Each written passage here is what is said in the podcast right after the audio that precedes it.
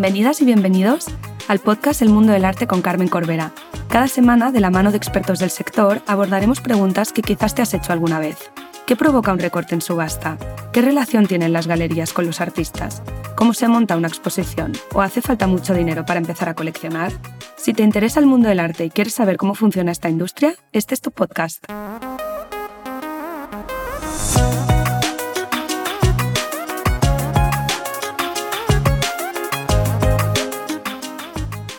Hoy me acompaña Yusia Oms. Es consultor cultural, comisario de exposiciones, art advisor y analista del mercado de arte y publica regularmente en La Vanguardia artículos sobre el mercado del arte. Ha lanzado iniciativas como el think tank cultural Talking Galleries en 2011 sobre las prácticas de galerismo y el sistema del arte, la revista digital Hansel y Gretel y también es cofundador de la feria de videoarte Loop. También tiene experiencia en el sector público como director en el Instituto de Cultura del Ayuntamiento de Barcelona entre 2011 y 2015 y de la Virreina Centro de la Imagen.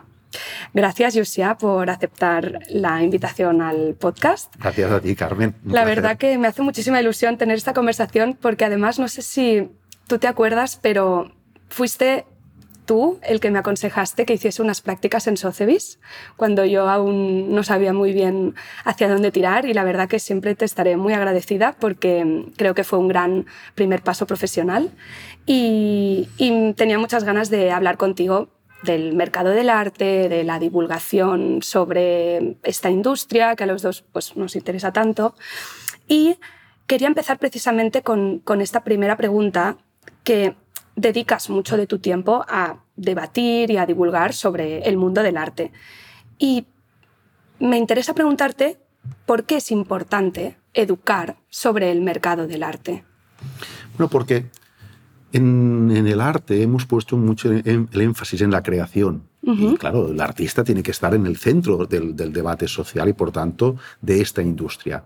Pero quizá estos últimos años ha cambiado, pero históricamente se ha dejado un poco de lado lo que es la importancia del análisis del mercado del arte. Y muchos somos los que pensamos que cuando hablamos de mercado del arte o de cifras de las galerías, de las subastas, no tiene tanto que publicarse en la parte que hace referencia a cultura, sino en la parte con una mirada más economicista de em, la parte de economía. Y por tanto creemos que este mercado fascinante, fascinante, ¿no? Para algunos tiene una importancia si queremos entender también qué es lo que pasa a nivel artístico. No, pues me parece muy interesante lo que comentas de, de que el mercado del arte se hable en la sección de economía de los periódicos o de las revistas. Yo creo que también a veces porque se ve como con reticencia ¿no? todo lo que es el mundo económico dentro del mercado del arte, pero sin, sin este factor ¿no? de compra y venta no podríamos hablar ni de los artistas, eh, o sea, es como muy clave, ¿no? Em, y también, viniendo hacia aquí, pensaba, ¿desde cuándo existe la noción del mercado del arte? Porque al final, el mercado del arte como lo conocemos surgió a finales, dirías, a finales del siglo XIX y cómo ha cambiado un poco. Mira, sabemos que hay transacciones artísticas sobre lo artístico desde los tiempos de los tiempos. Evidentemente, en Grecia y en Roma había transacciones importantes y había profesionales que se pero lo tenemos muy poco documentado. Sabemos que hay un momento importante en el Renacimiento, ah, con la figura del mecenas, que no deja de ser una persona que está implicado en lo que es la comercialización del arte, pero sobre todo, a finales del 18 y en el 19, como bien tú dices, hay una eclosión de un determinado modelo tanto de las subastas como de las galerías. Y por tanto una serie de marchantes históricos que empiezan a cimentar de una manera muy clara el papel en un entorno capitalista del artista que se ayuda a una serie de profesionales para divulgar su obra y para buscar un modus vivendi. Un modelo que realmente, o un, mejor dicho, un modelo de negocio que realmente llega hasta nuestros días. No ha habido tantos cambios en su estructura, en lo que es los fundamentos de este mercado de finales del 18 y durante sobre todo el, el 19. Tanto es así que solo estos últimos dos años, con la entrada de los NFTs, ha habido una subversión sobre el modelo de negocio. Sí, totalmente. Y esto es algo que quiero comentar contigo al final de la conversación. Pero justo hablaba con, unas amigas el otro día que debatían que quizás no era necesario que artistas tuviesen galeristas, ¿no? Estuviesen representados por galeristas. Y a mí me, me, me salió a defender que sí, ¿no? Que al final el galerismo que también lo he hablado pues, con Carlos Durán, por ejemplo, en el podcast, el galerismo hace una, el galerista hace una gran labor de acompañar al artista. Y no sé si es ese, ese debate está en Talking Galleries, por ejemplo, o es algo que crees que puede cambiar el, este mercado que hablabas que está como tan establecido. ¿Puede, ¿Pueden cambiar estas dinámicas? Este es uno de los grandes debates de este sector, especialmente ahora mismo, porque con la entrada de los NFTs en trompa en el mercado, lo que se ha cuestionado es si realmente el galerista sigue siendo una figura um, que estructura mm. el mercado en sí mismo porque muchos de estos artistas están utilizando otro tipo de plataformas, que no son las galerísticas, para vender y distribuir sus obras. Y por tanto, esto pone en cuestionamiento la figura del galerista. Yo aquí añadiría dos cosas muy rápidas. Una es, hay que poner en valor el trabajo del galerista como una persona que es capaz de aportar valor. Y dos, el galerista tiene que ir, con el devenir de los años, convirtiéndose en un gestor de talento, un gestor de talento de los artistas. Y por tanto, probablemente el espacio físico de las galerías mm, tenderá a perder un poco de importancia y en cambio pondremos en relieve la figura ah, casi como un agente literario, ¿no? Es un agente artístico que lo que se dedica es ayudar a que el artista pueda llevar a término sus producciones, pueda, pueda divulgarlos y evidentemente operar en el mercado para buscarle un modus vivendi. Pero es cierto que los eh, artistas digitales en estos momentos uh, ha cogido, eh, con la entrada de los NFTs que decíamos, en paso cambiado a los galeristas y por tanto ha habido un momento, un impasse, pero yo creo que en los próximos meses, años, este papel del galerista se pondrá en valor y realmente tendrá toda su importancia cuando se trate de gestionar las carreras de los artistas. Claro, porque al final también el artista tiene que concentrarse en lo que a él o a ella se le dé bien, ¿no? que es la creación de su obra y luego dejar a los otros agentes de esta industria pues, que hagan, que ayuden a fomentar la, carrera. Hablábamos de Talking Galleries, que también le tengo mucho cariño porque hice unas prácticas hace unos años y lo fundaste en 2011. ¿Y por qué en ese año? ¿Qué, pasaba o qué, qué, te hizo mm, pensar que se necesitaba un simposio o un think tank mm, para galerías en, ese momento? Pues muy sencillo. Yo empecé de galerista en casa de mis padres, ¿no? luego estudié Derecho, pero digamos, uh, digamos mamé el galerismo uh, en las conversaciones familiares. En el año 93 uh, heredé una galería de mi padre, empecé en la Diagonal, luego me pasé a Consell de Sen, y cuando yo decidí cambiar el rumbo de mi trayectoria profesional, haciendo balance de esos 20 años de galerista en Consell de Sen, me di cuenta que había dos grandes elementos que he echado en falta en mi carrera profesional. La primera es que no hay una universidad del galerismo, no hay un espacio de formación donde uno pueda aprender a hacer de galerista y por tanto todos llegamos por caminos dispares, pero no hay un espacio de formación. Y dos, que uh, los galeristas no tenemos un espacio de debate sobre nuestra profesión, como por ejemplo tienen los médicos con sus congresos, debaten mm, lo que son las últimas tendencias, debaten lo que está pasando en el sector. Nosotros esto no lo tenemos. Entonces a raíz de coger cierta perspectiva con la profesión y analizando cuáles son sus prácticas en una mirada muy contemporánea, vi que hacía falta un espacio de educación, de formación de los élites. Y de ahí salió la voluntad de generar este think tank internacional, que fue primero en su, en su serie, luego ha ido apareciendo otros tipos de conferencias, simposiums, pero eso fue pionero en el sentido de dotar a la figura del garista de un espacio de formación y un espacio de debate. Qué interesante y qué necesario totalmente. Y lo que dices de la Universidad del Galerismo también me parece un, punto muy relevante porque sí que es verdad que creo que hay pues, ¿no? el grado de historia del arte o hay eh, másters en gestión cultural, pero me da la sensación, como dices tú, que todos vamos como aprendiendo en trabajando.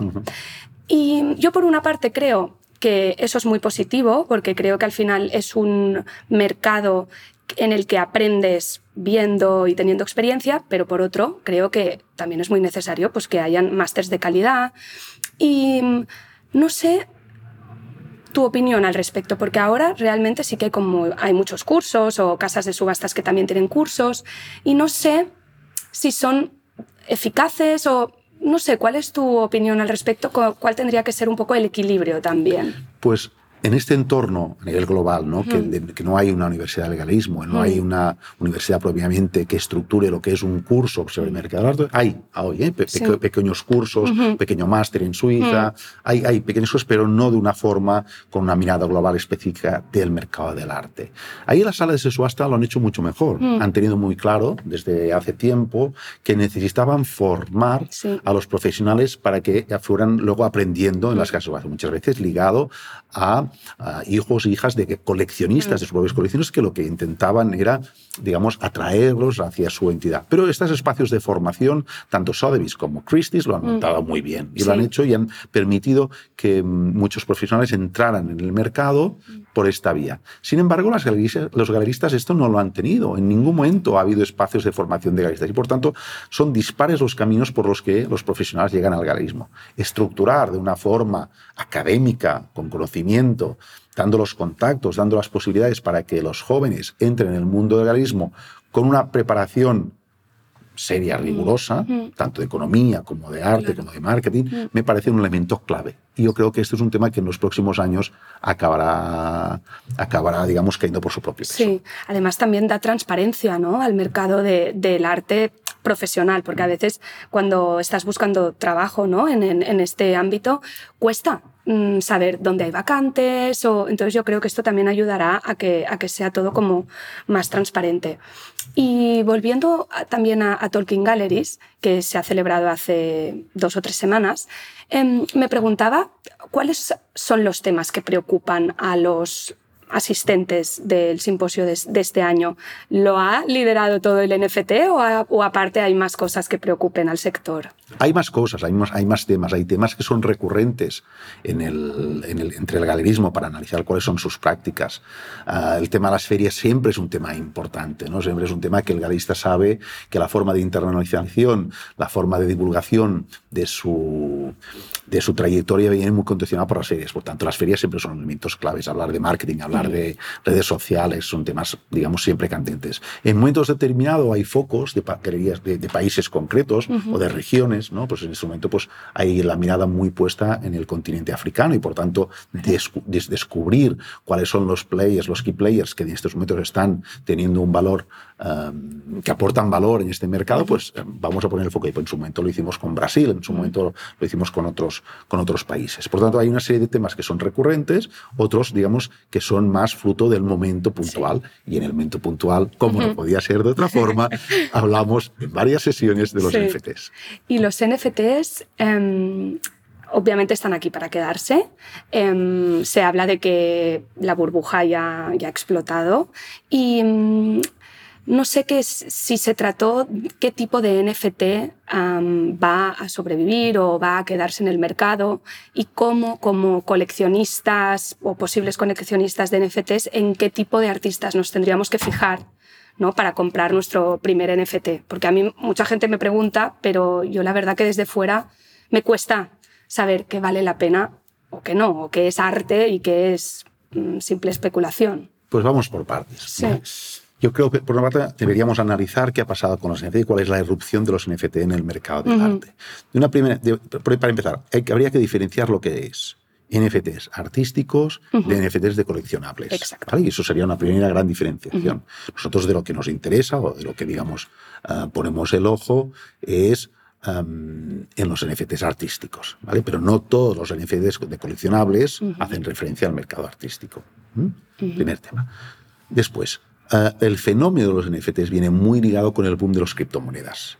¿Vale? Eh, ha habido una. ha explotado la burbuja, probablemente, pero seguramente ha, venido muy ligado al declive, a lo que llamamos el invierno de las criptomonedas, ¿no? que es el declive de todas las criptomonedas que de alguna forma han eh, cuestionado la viabilidad y sobre todo los precios. Y por tanto, podemos afirmar, sin equivocarnos, que el auge de los precios en los NFTs ha venido muy condicionado por bueno, profesionales que habían comprado criptomonedas a precios muy baratos, se convirtieron en un, valor, en un gran valor económico y esto provocó, digamos, que compraban con mucha alegría. Una de las razones claves que vemos detrás de esa gran venta de Beeple de los 69,3 millones de dólares en Christie viene muy motivado sobre todo por inversores que hicieron mucho dinero con las criptomonedas. ¿no? Y por tanto, que, hoy entramos en un momento en que esa, vamos a llamarla burbuja, se ha deshinchado, está en lo que llamamos el invierno de las criptomonedas y se están reconfigurando algunas cosas alrededor de lo que es el arte digital y los NFTs.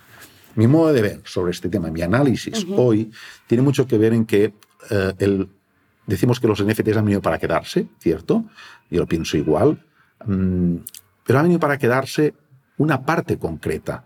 Me explico. Es decir, el NFT en sí mismo aporta unos elementos muy concretos en el mercado. Aporta seguridad, trazabilidad, etc.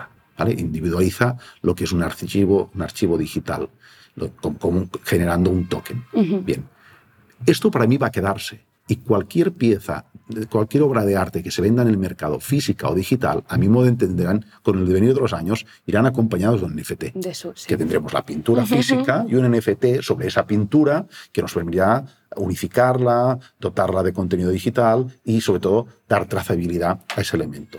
Pero el que una obra sea un NFT aportará un valor relativo, muy interesante, pero relativo, ¿sí? Porque lo que subyace detrás del NFT es una obra de creación digital como las que venimos teniendo de, los, de las obras de los, desde los años 70 hasta hoy. ¿vale? Por tanto, el boom no ha venido tanto por las obras digitales, sino por la aportación que hacen los NFTs. Esto es lo que yo creo que irá poniéndose al día este, uh, este deshincharse la burbuja ha ayudado a tener una, manera, una mirada quizá más crítica y hoy esto se irá poniendo en su sitio. Totalmente, porque además cuando, cuando hablabas también pensaba en, en Loop y, en, y que es una feria de videoarte que celebra su veinteava edición este año, que yo cuando pensaba, ¿no? años atrás, en videoarte, lo que más me costaba entender era cómo se compraba esa pieza y cómo se validaba que tú eras el propietario de esa pieza. ¿Crees que los NFTs ayudan al videoarte en este, en este sentido? ¿no? Porque al final es lo que dices tú, la clave es que te, te dan la propiedad. ¿no? te reconocen la propiedad de ese elemento a través de un token digital individualizado. Y por tanto, esta es la clave. Pero es que eh, la gran pregunta. Es que mm. entonces, si no es un NFT, no podemos validar la propiedad. Sí, también la podíamos validar, pero más difícil. Entonces, esto lo que hace es simplificarlo. Y por extensión, yo creo que lo acabaremos encontrando con cualquier compra de obra de arte que el galerista te entregará a un valor irrisorio, ¿no? Eh, el NFT. ¿Y tú como coleccionista? Sí. Si puedo preguntarlo. Em, ¿Coleccionas NFT o te has metido en.? Sí, yo he comprado NFTs, por, sobre todo por, por la ilusión de entender cómo funcionaba este mercado. No piezas relevantes, ni mucho menos, de valores muy pequeños, pero sobre todo para la para aprender, si, quieres escribir, si quieres analizar un mercado, necesitas tener un wallet, necesitas tener una cuenta ¿no? en Ether, entonces comprar, ver cómo puedes vender, cómo evoluciona, entrar en las webs, minártelo, y cuando aprendes realmente es entrando en este proceso.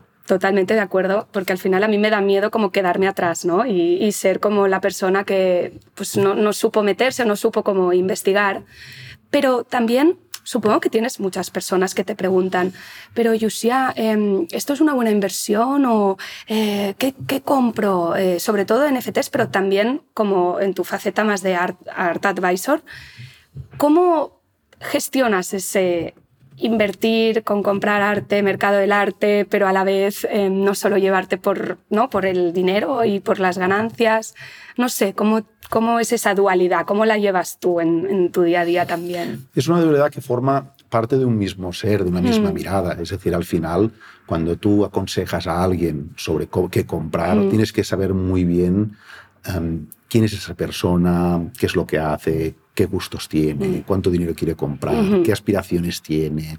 Es decir, el análisis de todas estas características es lo que te da el conocimiento de ver qué es lo que puedes aconsejar. Si es una persona que lo que quiere es comprar y no tirar el dinero para, para colgar una obra en su casa y quererla, pues lo que tienes es básico que esa obra le guste, que mm, pueda incluso tener una relación especial con el garista, con el artista, si la hay, y muchas veces ese elemento inversionista queda un poco un segundo plano. Luego, el tiempo a lo mejor le da la, razón y la obra sube de arte, pero no se trata tanto de un coleccionista que lo único que quiere es invertir, o mejor dicho, un inversionista que lo que quiere es invertir, guardar la pieza en una caja acorazada y que ya no vuelva a aparecer hasta el día que quiera venderla. Entonces, entendiendo la idiosincrasia que hay detrás de cada uno de los coleccionistas es cuando puedes empezar a, a, aconsejar la compra de unos reales. Claro, también depende mucho de los artistas o del dinero que se quieran gastar, ¿no? Muchas veces los presupuestos son pequeñitos, pues tienes que aconsejar, ¿no? Un artista que sea pues con una mirada más local, que encaje con su línea ah, sobre el gusto que entiende sobre la estética del artista. En fin, hay valores que, que te ayudan a entender qué es lo que vas a aconsejar. ¿Y por qué crees o por qué se da? Porque la verdad que en momentos de crisis, ¿no? como el que podemos estar viviendo ahora, el arte se convierte en un valor refugio y la gente eh, acude al arte como, como inversión ¿no? o como, como pues esto, un, lugar más seguro. Porque es así y realmente es así. El análisis que haces es, correcto, eh, con la salvedad que, digamos, eh, no pasa con todos los tramos artísticos del mercado. Me explico. Es decir, hoy sabemos porque tenemos estudios de los últimos 15 años, no, no antes. Algunas cosas las intuíamos, pero no las teníamos, digamos, eh, demostradas. Hoy sabemos que en buena medida la evolución del mercado del arte va ligado a la evolución de la economía a nivel global.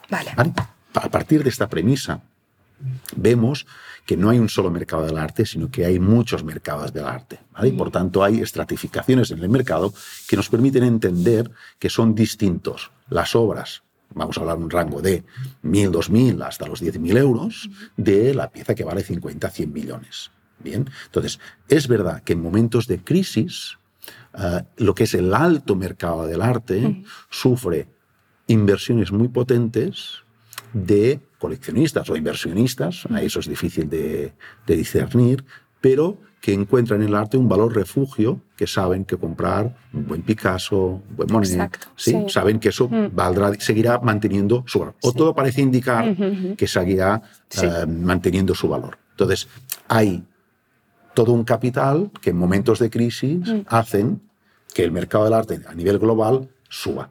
Claro. ¿Es indicativo de que todo el mundo del mercado del arte está yendo a toda máquina? No. Mm. la, la, que más sufre suele ser la base o incluso a veces estos negocios medianos, las galerías medianas, ¿no? que sufren los estragos de una crisis cruel, como ha pasado en el 2008 con la caída de Lehman Brothers y todo lo que ha venido a continuación, que les ha costado mucho ah, recuperarse. Sin embargo, ¿no? las cifras eran de algunas ventas espectaculares y leíamos en los periódicos mm. grandes ventas muy mediáticas de unos artistas muy concretos, de los que había especulación, pero que bueno, uh, claro, atraían el Sí, sí, sí, tiene todo el sentido, porque al final es eso, es como un valor refugio, un Picasso, un Monet, y el que más sufre es el que es más del mercado del día a día. Estoy de acuerdo con, con los artistas que nombras, pero luego también hay artistas muy jóvenes que se venden pues, a un precio medio y luego se ponen en subasta y hacen unos récords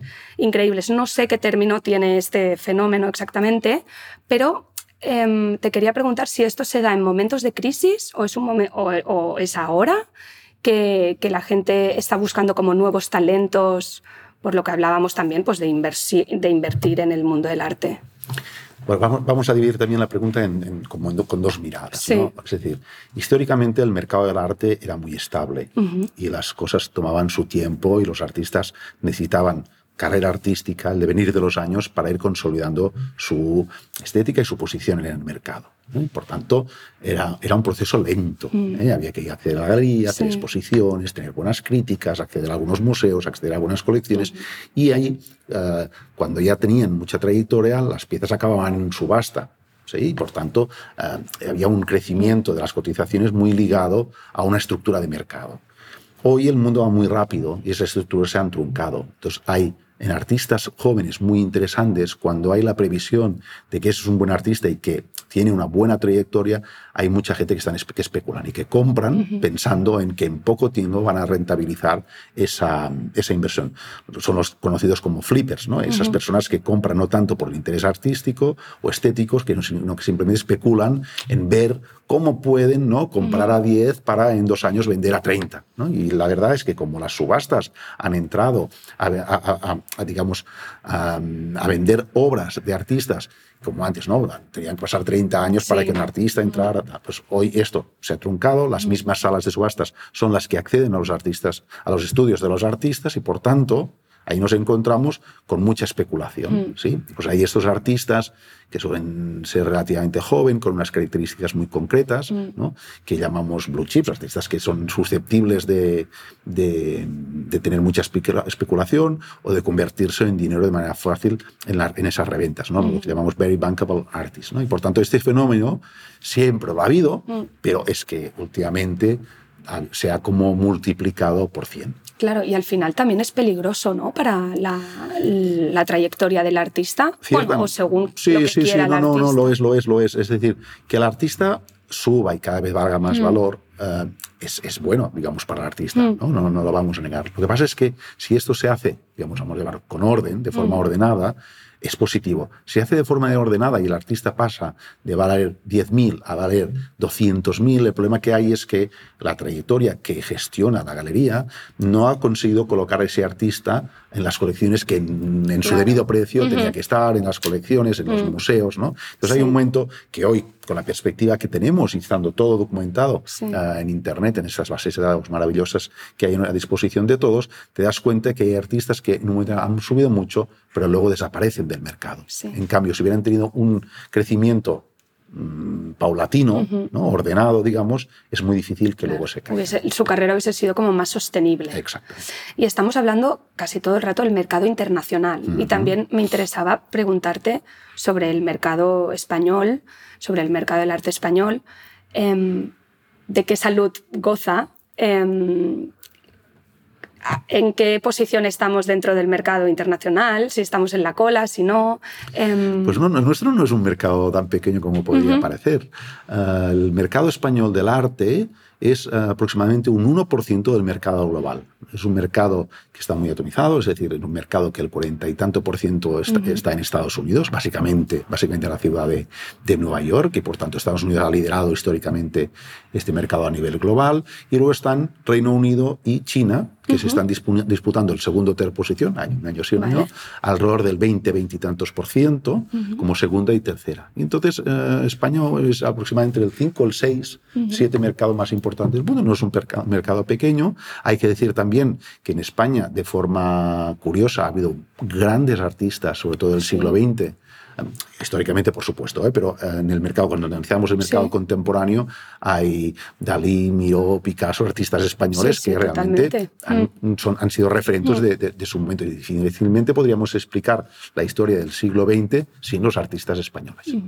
Por tanto, es un mercado estructurado que goza de relativa buena salud, tiene una feria o algunas ferias importantes, en cada una, unas más específicas, unas más generalistas, tiene un buen elenco de galeristas, de galeristas que además se mueven a nivel internacional, buenos artistas, y por tanto es un mercado que pese a la fragilidad del país, si, la mira- si lo miramos a nivel global, pues goza de cierta buena salud. ¿Y crees que hay un- una nueva generación de, de coleccionistas? Em, porque sí que es verdad que en Inglaterra o en otros países yo creo que hay como más la cultura ¿no? de, de- del coleccionar o desde más joven, no sé, me da esa sensación, quizás es solo sensación y no, y no es verdad, ¿eh? pero es correcto, es correcto. Sí. Hay más cultura sobre la patrimonialización. Mm.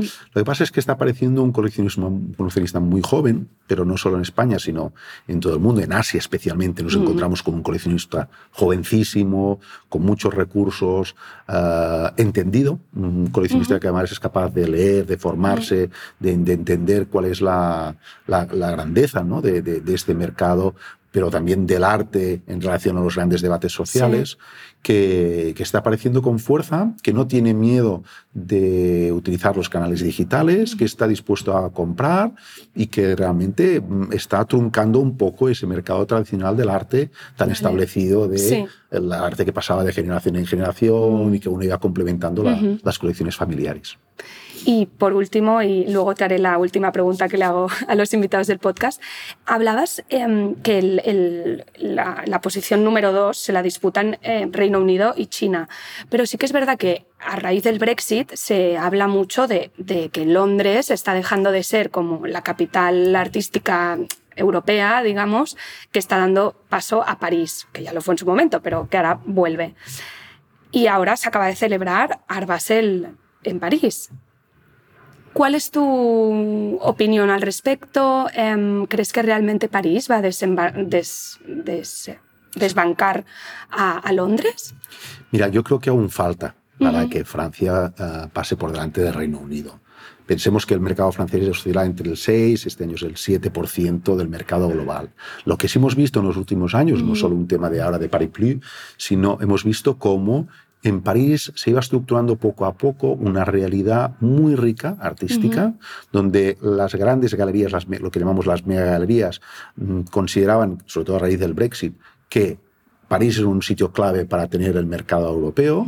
La feria FIAC se ha visto, ha tenido la usurpación de Art y por tanto hoy París está compitiendo con otras capitales del arte en igualdad de condiciones, teniendo una buena feria primaria más otras ferias satélites que, que, tienen importancia y por tanto sería injusto decir, digamos, que solo por culpa del Brexit París está teniendo, está teniendo un auge. Hay más elementos, digamos, ¿eh? las fundaciones que han aparecido, tienen una muy buena legislación sobre mecenazgo. Por tanto, hay elementos que han hecho que París en estos momentos tenga, sea efervescente y esté creciendo.